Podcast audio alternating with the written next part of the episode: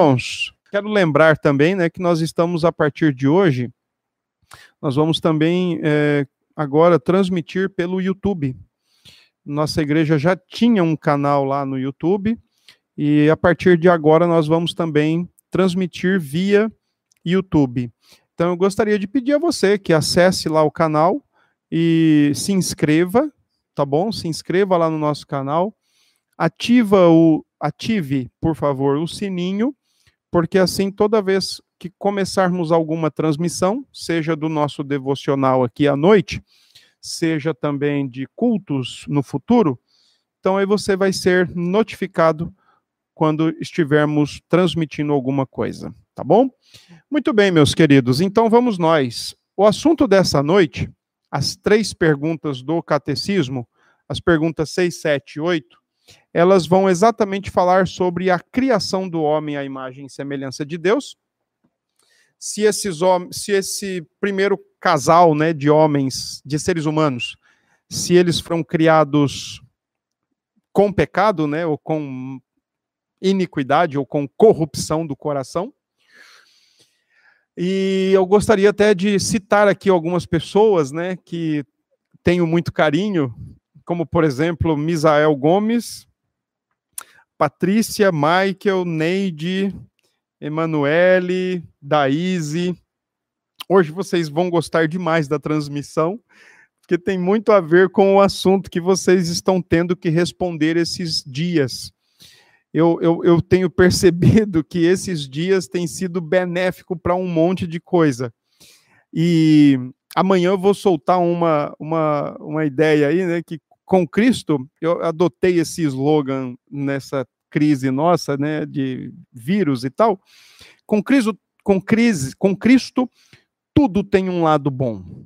E aí amanhã eu vou soltar uma ideia aí para vocês refletirem, especialmente essas que eu mencionei, e, e Misael e Michael também, né, que são dois irmãos aqui da nossa igreja, eles têm recebidos, recebido perguntas dos respectivos filhinhos sobre uma série de fatores, né, sobre uma, uma série de, de assuntos, de temas, né, e eles têm sentido dificuldade para responder algumas delas. Bem-vindo ao clube!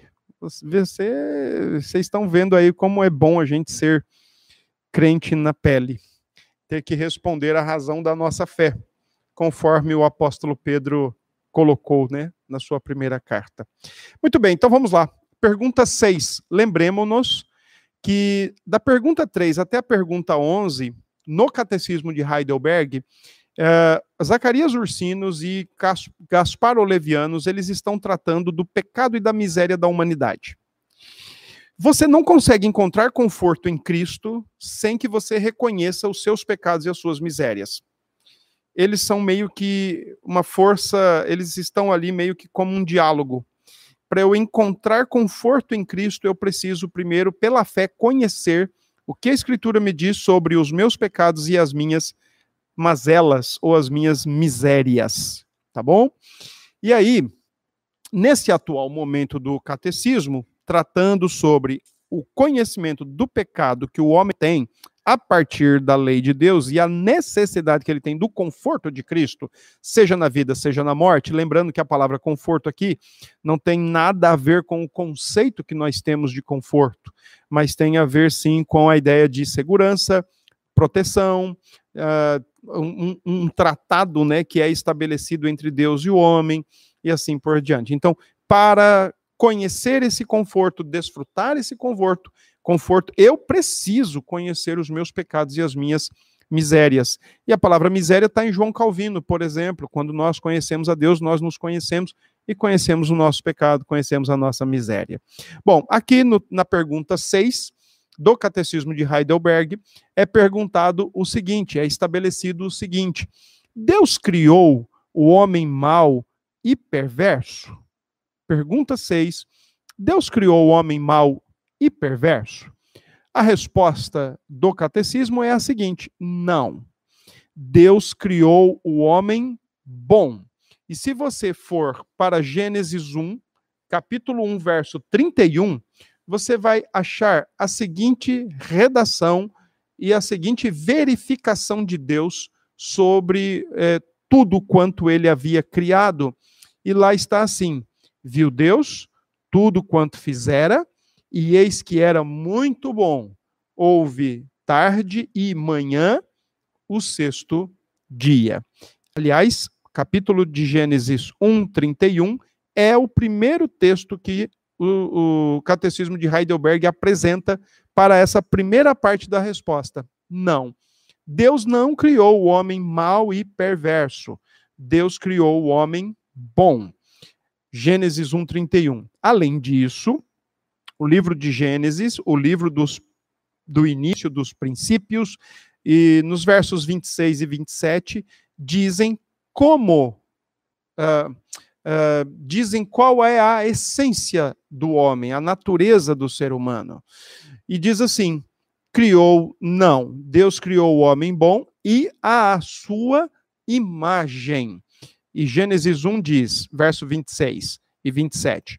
Também disse Deus: façamos o homem à nossa imagem, conforme a nossa semelhança tenha ele domínio sobre os peixes do mar, sobre as aves dos céus, sobre os animais domésticos, sobre toda a terra e sobre todos os répteis que rastejam pela terra. Criou Deus, pois, o homem à sua imagem, a imagem de Deus o criou, homem e mulher os criou. Legal. Aqui então nós temos já duas partes da mesma resposta que é dada à pergunta 6. Não, Deus não criou o homem mau e perverso. Deus não criou o homem pecador, caído. É isso que a pergunta está respondendo. Deus criou o homem caído e maldoso? Não. Afrontoso e rebelde para com a sua lei, com a sua santidade? Não. Deus criou o homem bom e a imagem de Deus. E aí o texto diz, a, a pergunta diz ainda, isto é, e a explicação do que é essa imagem de Deus. Em verdadeira justiça e santidade, para conhecer corretamente a Deus, seu Criador, amá-lo de todo o coração e viver com ele em eterna felicidade, para louvá-lo e glorificá-lo. Aqui, de alguma forma, você já pode lembrar da primeira pergunta, tanto do Catecismo Maior como do Breve Catecismo de Heidelberg: qual é a finalidade qual é o principal fim do homem, ou qual é a finalidade da, da vida humana? É louvar a Deus, é glorificar a Deus e desfrutá-lo ou gozá-lo para sempre. Nós fomos criados para servir a Deus, fomos criados para amar a Deus, fomos criados para ter em Deus a nossa fonte de felicidade, de satisfação. Deus é a fonte de satisfação para o coração humano. O coração humano foi criado para se deleitar no Criador, foi criado para se deleitar em Deus. É isso que a, a nossa pergunta 6 está respondendo aqui. Que o homem foi criado bom, sem pecado, tá? sem maldade, sem perversão.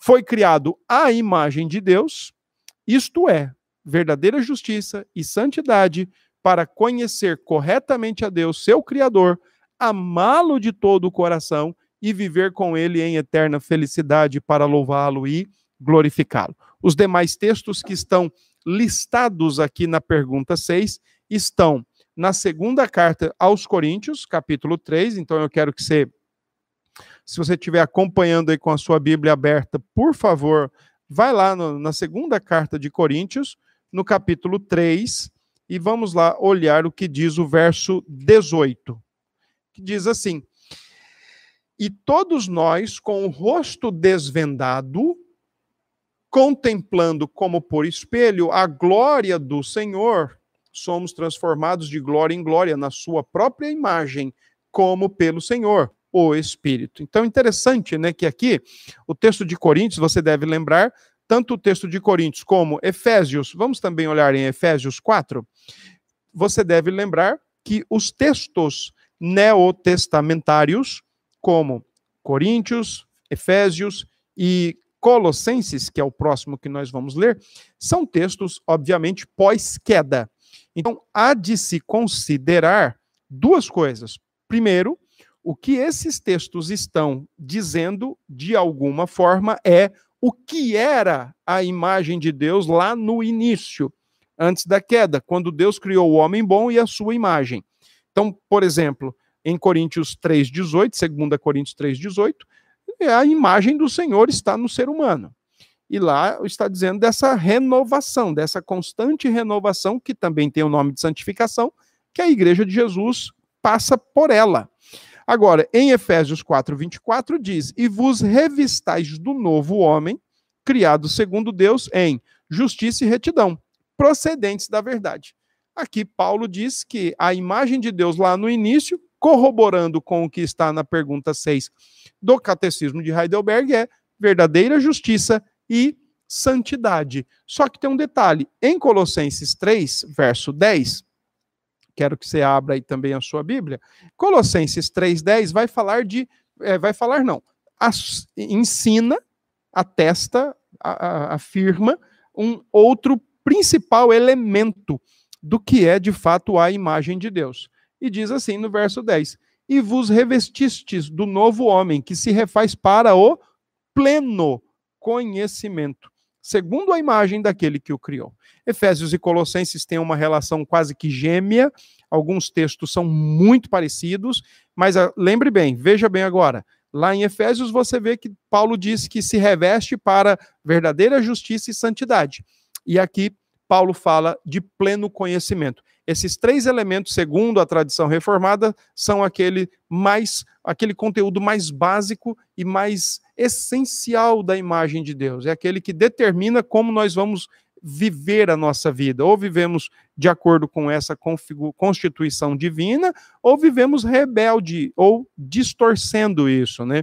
Quando eu dou aula sobre esse assunto, eu sempre uso aquela ideia das cores primárias, né? Que esses três elementos, verdadeira justiça, santidade e pleno conhecimento, são as cores primárias da imagem de Deus. E elas funcionando direitinho, todo o resto do ser humano vai funcionar direito, ou seja, para a glória de Deus.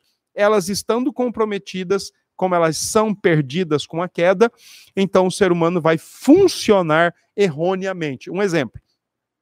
Uh, enquanto não caídos, o ser humano glorificaria e desfrutaria Deus. Depois da queda, o ser humano quer glória e desfrute para si mesmo a partir dos outros, e assim, uh, tornando-se ególatra, tornando-se egoísta, egocêntrico e assim por diante. Então, a pergunta é: Deus não Deus fez o homem mau e perverso? Não. Não fez.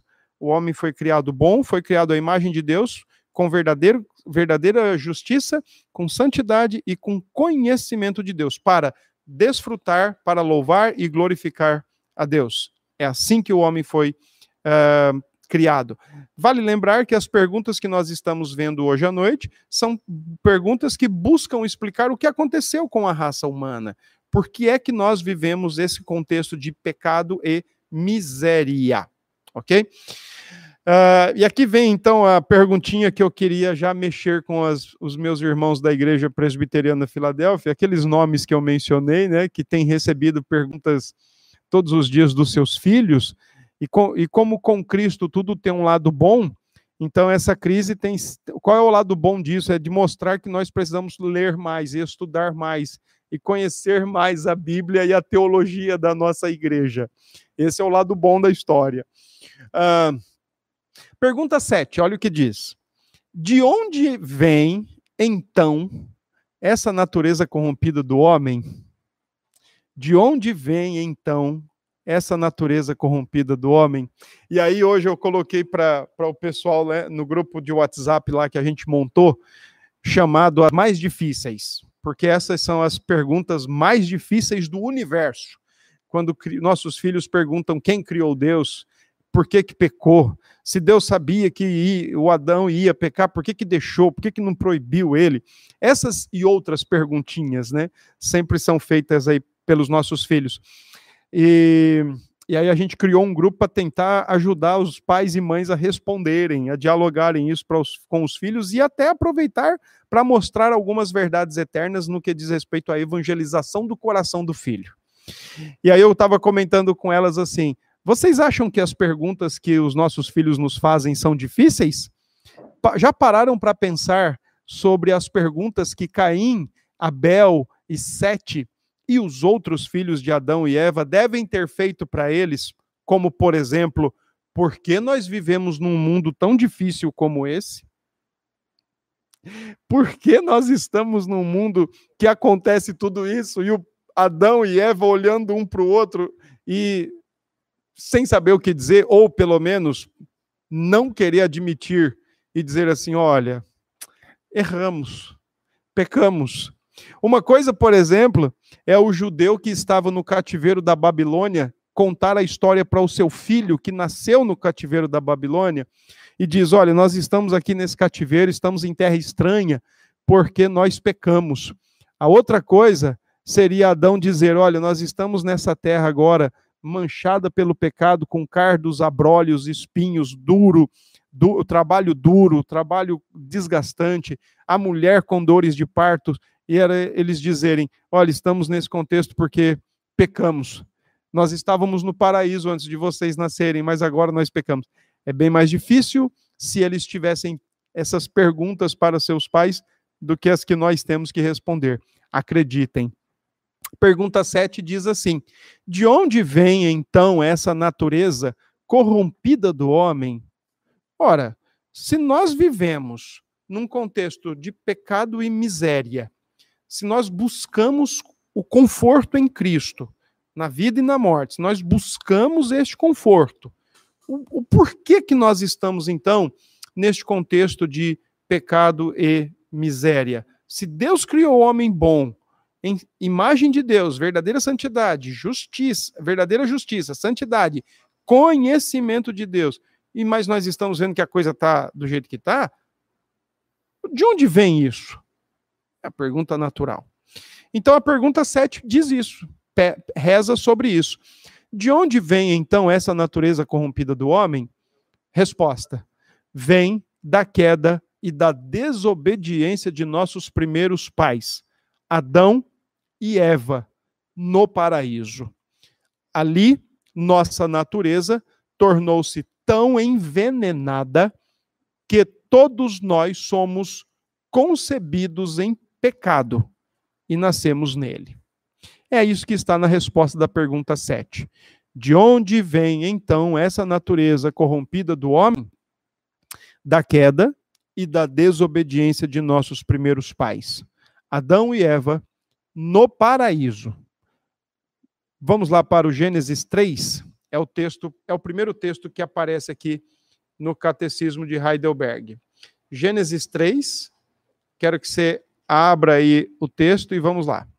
Diz assim: Mas a serpente, mais sagaz que todos os animais selváticos que o Senhor Deus tinha feito, disse à mulher: É assim que Deus disse: Não comerás de toda árvore do jardim?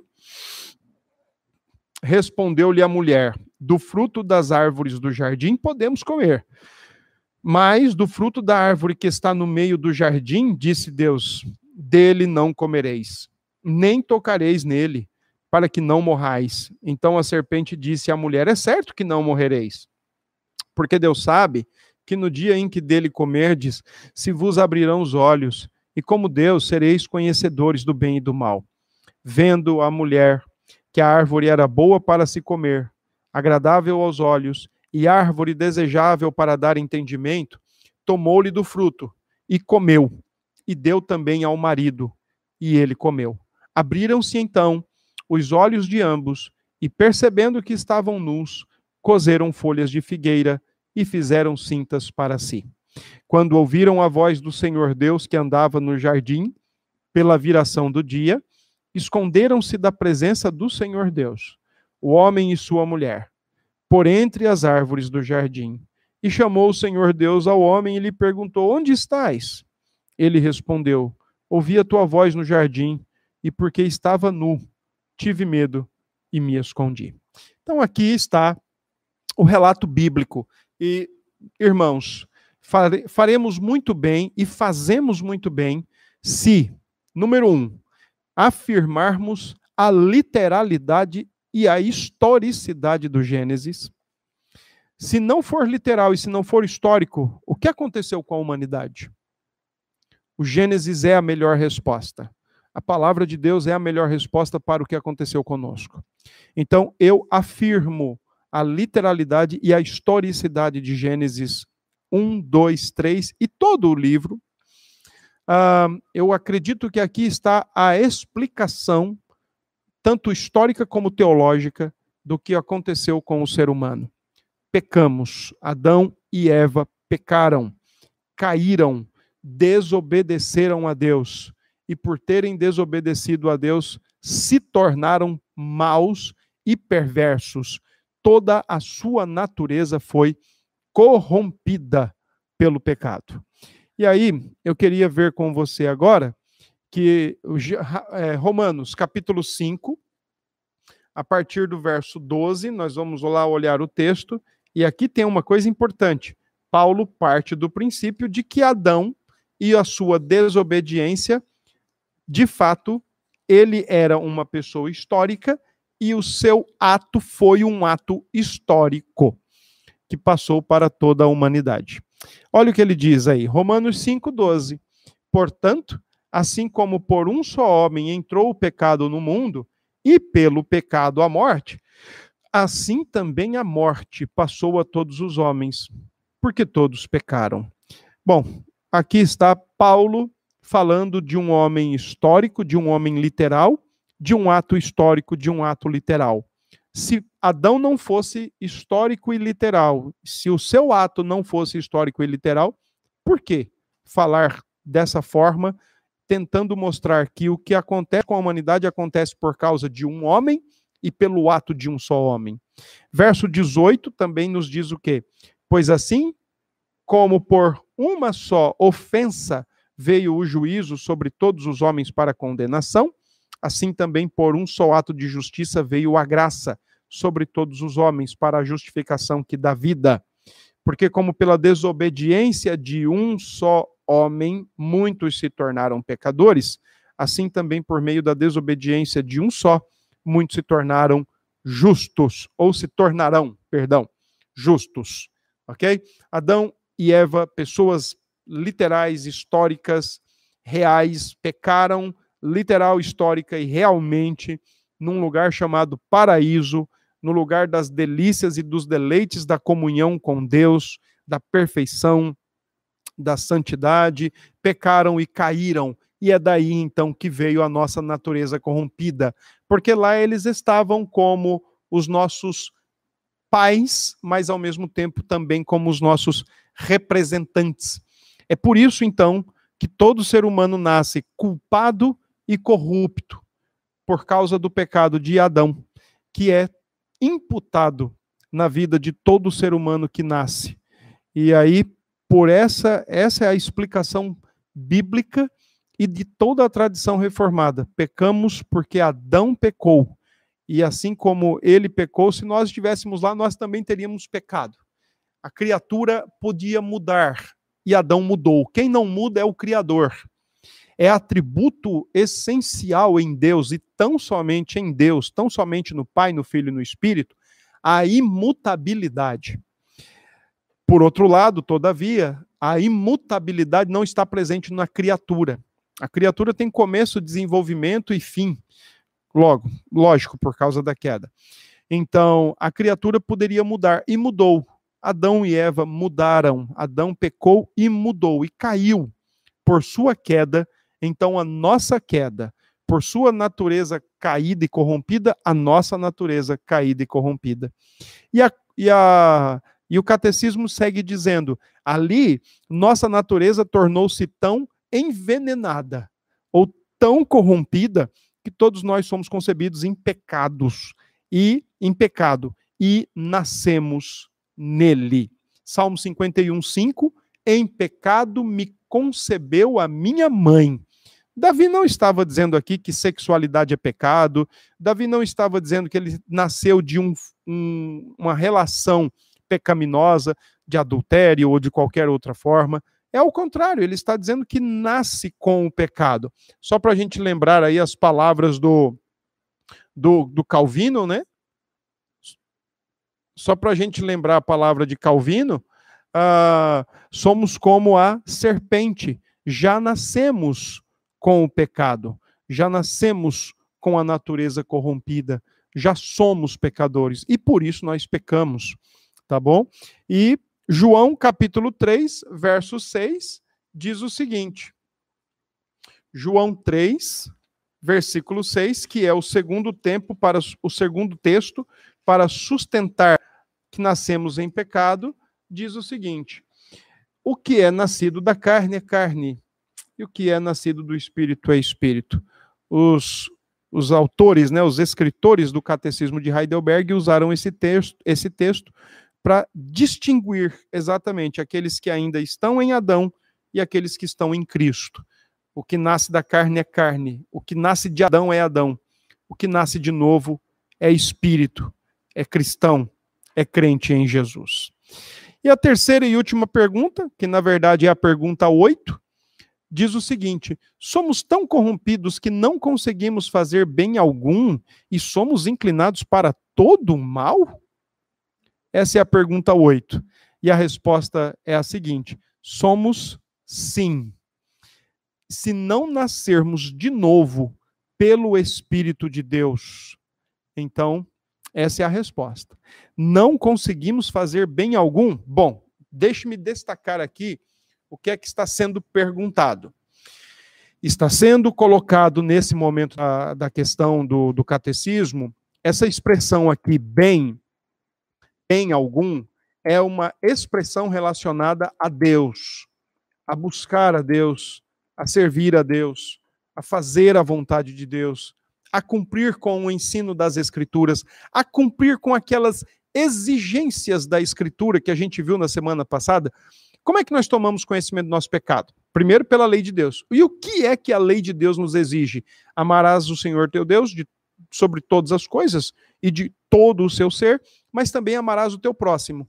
Ok? Então, isso é o que a Escritura exige. Quando a pergunta diz nós não conseguimos fazer bem algum, é exatamente sobre isso que a, que a pergunta 8 está versando.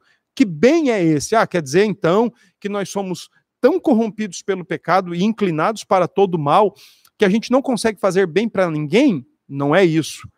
Eu creio muito no ensinamento da graça comum, que é um outro ensino dentro da tradição reformada, embora não tão consensualmente aceito, mas é um, é um ensino que predomina, né, as várias as várias fatias, né, os vários os vários recantos, né, da tradição reformada.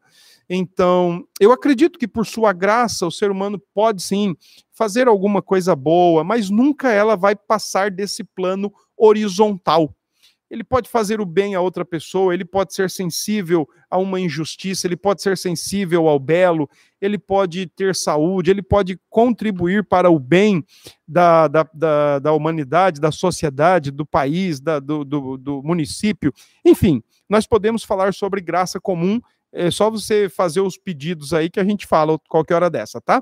Mas uma coisa é certa: esse bem que a pergunta está colocando é em relação a Deus nós não temos condições nenhumas de fazer algum bem em relação a Deus, se não for por conta do novo nascimento. O que é nascido da carne é carne, o que é nascido do espírito é espírito. Então, o, a pergunta 8 versa sobre isso, tá? Nós somos incapacitados de fazer qualquer bem. Peraí, qual bem? Amar a Deus sobre todas as coisas e amar o próximo como a nós mesmos. Praticar a escritura outra forma de bem num plano mais horizontal, social, individual. O ser humano faz isso por causa da bondade de Deus sobre todos, indistintamente, ok?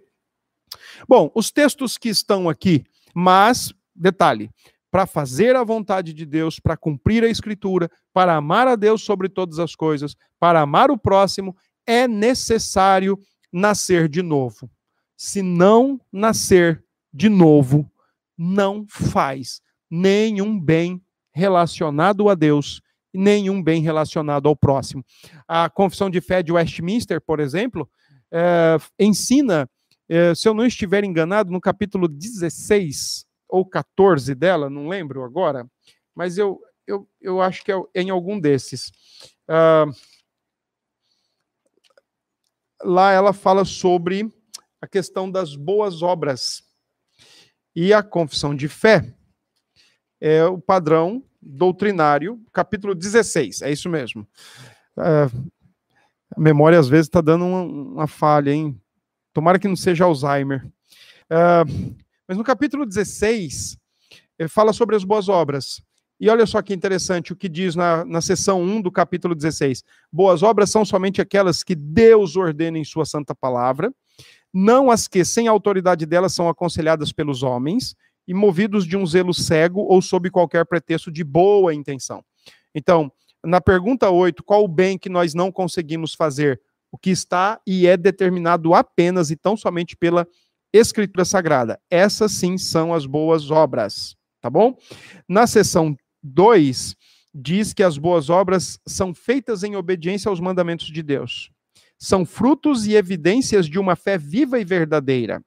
Na, na seção 3, diz que elas é, é, a capacidade de fazer boas obras de modo algum provém dos próprios fiéis, mas inteiramente do Espírito de Cristo. Olha aqui, a seção 3, então, do capítulo 16, sobre boas obras. Lembre-se, uh, 1563 Heidelberg, 1647 Westminster. Então aí tem pouco tempo, né, faz tudo parte, é, é, são documentos daquele grande momento, da grande produção teológica da reforma, dos catecismos e confissões. Isso aqui já era o que estava bastante sedimentado no coração e na mente dos protestantes, dos reformados.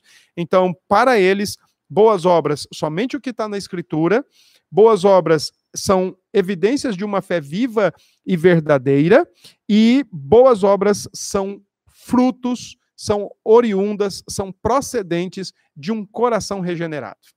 Tem muito a ver com a pergunta 8 aqui do Catecismo de Heidelberg, tá ok? Bom, os textos que estão aqui no, no, no, Catecismo de Heidelberg são aqueles que nós já lemos na semana passada. Gênesis 6,5, Deus viu que o desígnio do, do coração do homem era continuamente mal. Gênesis 8, 21, basicamente o mesmo ensinamento. E aí eu quero ler com você Jó 14, 14, que está sendo usado aqui pelo Catecismo de Heidelberg sobre esse assunto da, da maldade do coração humano e da indisposição que diz assim: Morrendo o homem, porventura tornará a viver? Todos os dias da minha luta esperaria, até que eu fosse substituído. E no verso 16 diz: Até contarias os meus passos e não levarias em conta os meus pecados. Ok? Isaías 35, 6 diz o seguinte: vamos dar uma olhada lá no texto do profeta. Isaías 35, verso 6 diz o seguinte sobre essa indisposição da, da, da, natureza humana para o, para o bem.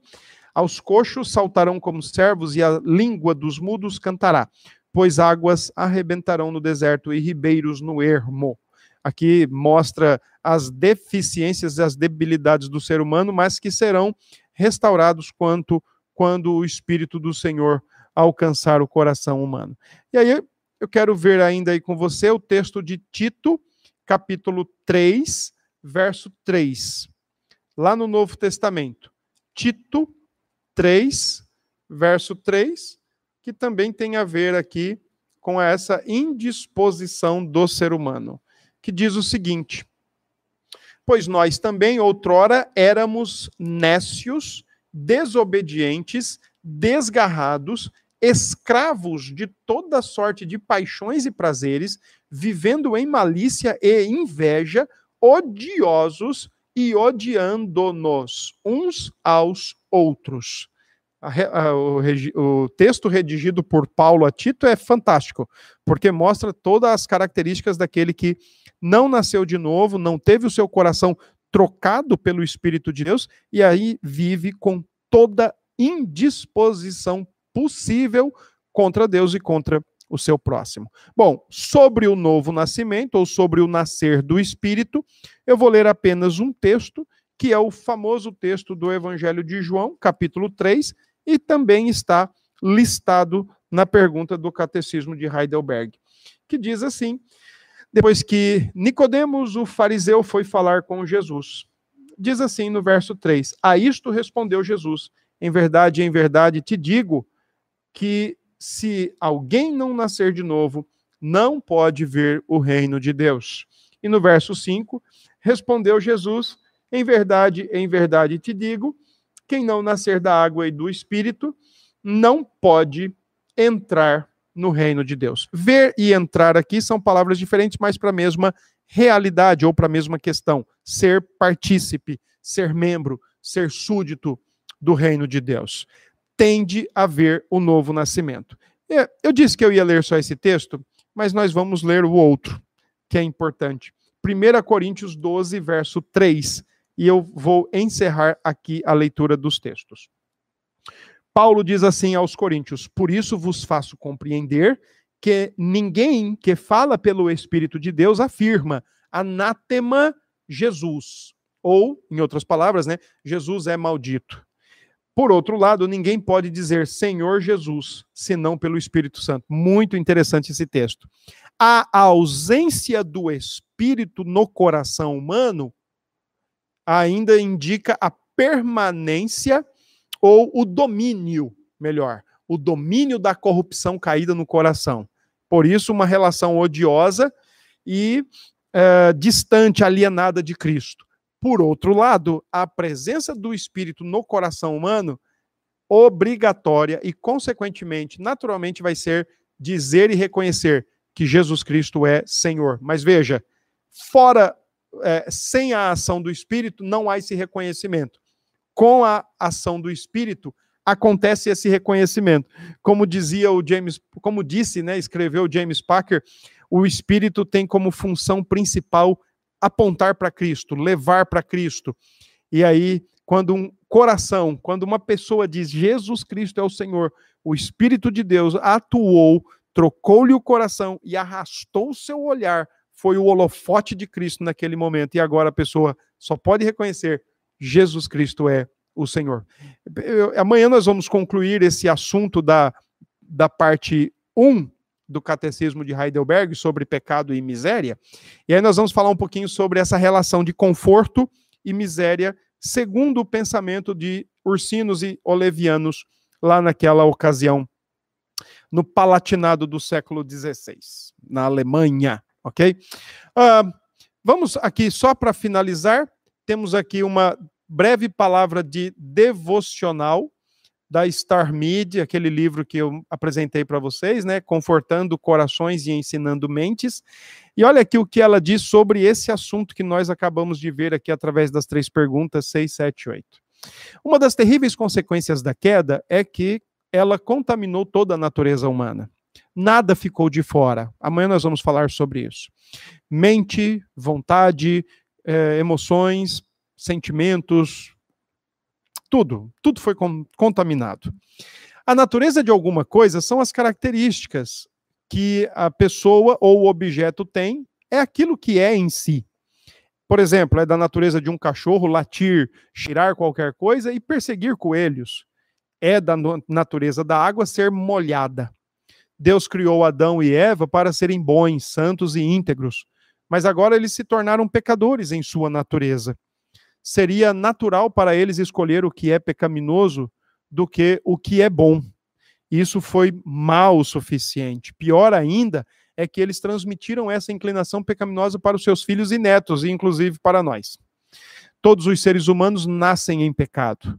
Não somos neutros. Qualquer hora dessa eu vou fazer uma live falando sobre isso. Não existe neutralidade. Não existe. Tá ok? Nenhum coração é neutro ou o coração está em Adão ou o coração está em Cristo. Não existe neutralidade. Não somos neutros. Escolher se vamos ser bons ou maus quando maduros para escolher. Isso não existe. É, talvez, é, e até tinha uma ideia aí no século V, né, um cara chamado Pelágio dizia isso. Mas ele não dizia de neutralidade, ele dizia que o ser humano peca por imitação. Ele escolhe ser bom, mas se ele imitar, ele peca. Somos nascidos inclinados para todo o mal. Lembre-se que todo mal aqui não é necessariamente um mal horizontal, mas é um mal em relação a Deus. Nós pecamos porque somos pecadores por natureza. Nós somos corruptos, voltando-se do bem e preferindo o mal. Desde a concepção, desde o primeiro momento do nosso desenvolvimento como bebês dentro de nossas mães. Já nascemos como a serpente, já nascemos com veneno. Somos como a serpente diria João Calvino, né? Então, quando eu vejo uma mãe grávida, eu sei logo que eu posso não saber o sexo, mas eu sei que é um pecador ou é uma pecadorazinha que está sendo gerada ali no ventre do, daquela mulher, fruto do, do amor de um pai e de uma mãe, mas é pecador. A Star Media contribui muito conosco quando, lembra, quando nos lembra que nós somos caídos no nosso coração, todos, todos, sem exceção, crianças, jovens, idosos, adultos, todos. Uh, não há neutralidade, o coração é caído e assim por diante. Tá bom? Então é isso, gente. Esse aqui é o nosso conteúdo de hoje em relação ao catecismo. Espero que você tenha aprendido aí mais alguma coisa, gostado do que você ouviu.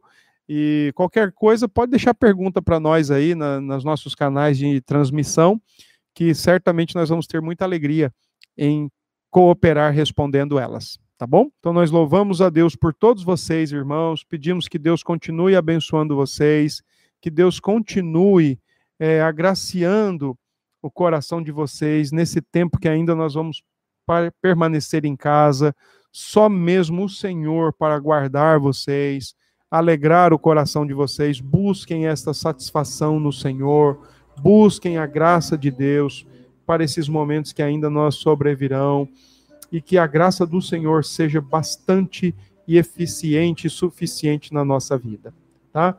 Se Deus quiser, amanhã a partir das sete e meia, dezenove e trinta, nós vamos voltar, estaremos juntos aqui para continuar com o nosso devocional no Catecismo de Heidelberg se Deus assim nos permitir.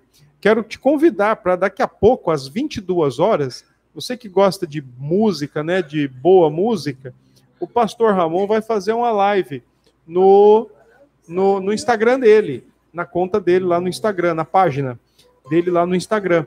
Então, você que gosta de boa música, vai lá, meu, participa lá da live dele. Ele vai falar sobre. A ideia dele é falar sobre um pouquinho de tudo, né? Falar sobre um pouco da, da carreira, um pouco sobre a, a questão da voz, né, do cuidado, das músicas em si também. Então, dá um pulo lá, vai gostar. Eu penso que vai ser bem proveitoso. A partir das 10 horas, 22 horas, ele vai fazer essa live dele aí com a questão da música, tá bom? Participa lá. Ó, outra coisa que eu queria, antes de terminar, né, queria falar para você é o seguinte: uh, assina, é, é, se inscreva aí no nosso canal do YouTube, a gente quer ver se levanta aí o máximo possível de inscritos para a gente ter uma melhor transmissão, uma transmissão mais abrangente. E aí a gente está pedindo aí para você, indica aí para os seus conhecidos, é, fala que nós temos aí trabalhado, nos esforçado para um bom conteúdo, e essa é a nossa intenção. Amanhã nós vamos continuar com a nossa devocional no, no, no Catecismo de Heidelberg, e vamos também continuar pelo YouTube. Então, faça sua inscrição e indique para outros, sugira para outros, para que eles também se inscrevam e nos acompanhem lá. Tá bom? Que Deus abençoe vocês, que Deus conceda muita graça e vamos em frente. No final vai dar tudo certo. Lembra que nas últimas páginas do Apocalipse tá tudo certo. Então tá tudo certo para nós também, tá bom? E se não tiver tudo certo é porque não é o fim. No fim dá tudo certo, tá bom? Vamos orar. Obrigado, Senhor, por esta noite, junto com os teus filhos e filhas espalhados pela cidade, pelo estado e por outros lugares também. Nós damos graças por nos permitir usar essa ferramenta e que o Senhor continue nos permitindo. Abençoe tudo quanto tem sido feito no país abençoe as lideranças do país, abençoe as lideranças da cidade, do estado, que o Senhor se compadeça de todos eles, abençoe a população e que todos nós tenhamos cada vez mais conscientização de estar em casa. Ajuda-nos, Senhor, nesta luta, neste combate, nessa prevenção. Essa é a oração que nós fazemos e oramos em nome de Cristo Jesus. Amém. Deus abençoe.